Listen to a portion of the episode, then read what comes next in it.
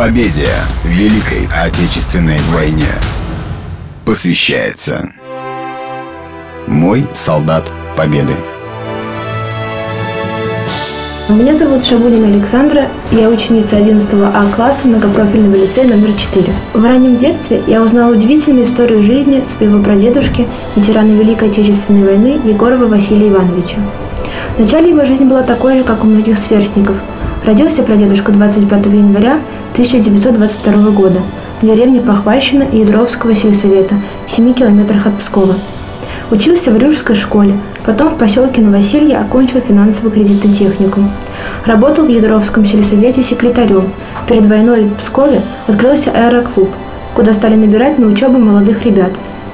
В первую группу поступил двоюродные братья прадедушки, а сам он оказался во второй. А потом началась война. 22 июня 1941 года сестра прадедушки Маша полола на огороде грядки, как вдруг земля под ней задрожала. Девушка пришла в ужас, не понимая, что происходит. В это время бои шли под Брестом, Беларуси, а Псковщина уже почувствовала на себе разрушительную силу войны. Немцы быстро оказались в наших родных местах, заняли Похвальщину, они свой сад возле дома вырубили, хозяев выгнали в сарай, а в доме заселились эсэсовцы с обученными овчарками. Вскоре родители и сестра Василия Ивановича оказались в концлагере в Крестах. Там они узнали о возможном расстреле и приняли решение бежать. Бросив все, даже корову, они перебрались в Латвию, откуда вернулись лишь в 1943 году, после отступления фашистских оккупантов.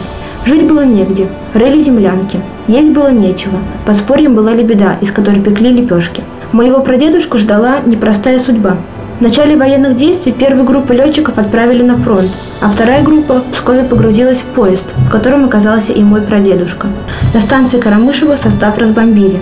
Прадедушка в полном обмундировании, с оружием, несколько ночей добирался домой. Два дня отсиживался в бане на краю деревни, а потом сосед-старик его, переодетого в гражданскую одежду, проводил в партизанский отряд.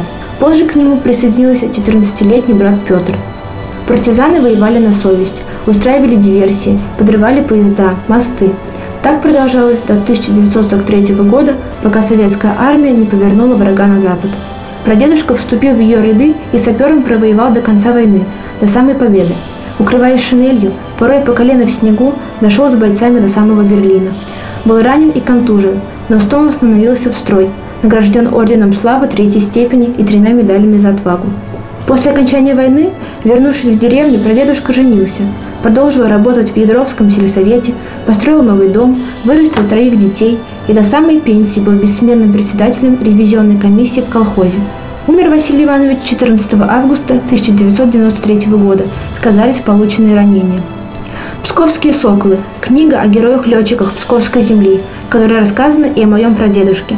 Я горжусь им, потому что прадедушка был настоящим патриотом своей страны. Он прожил трудную, но яркую жизнь и достоин того, чтобы быть солдатом бессмертного полка.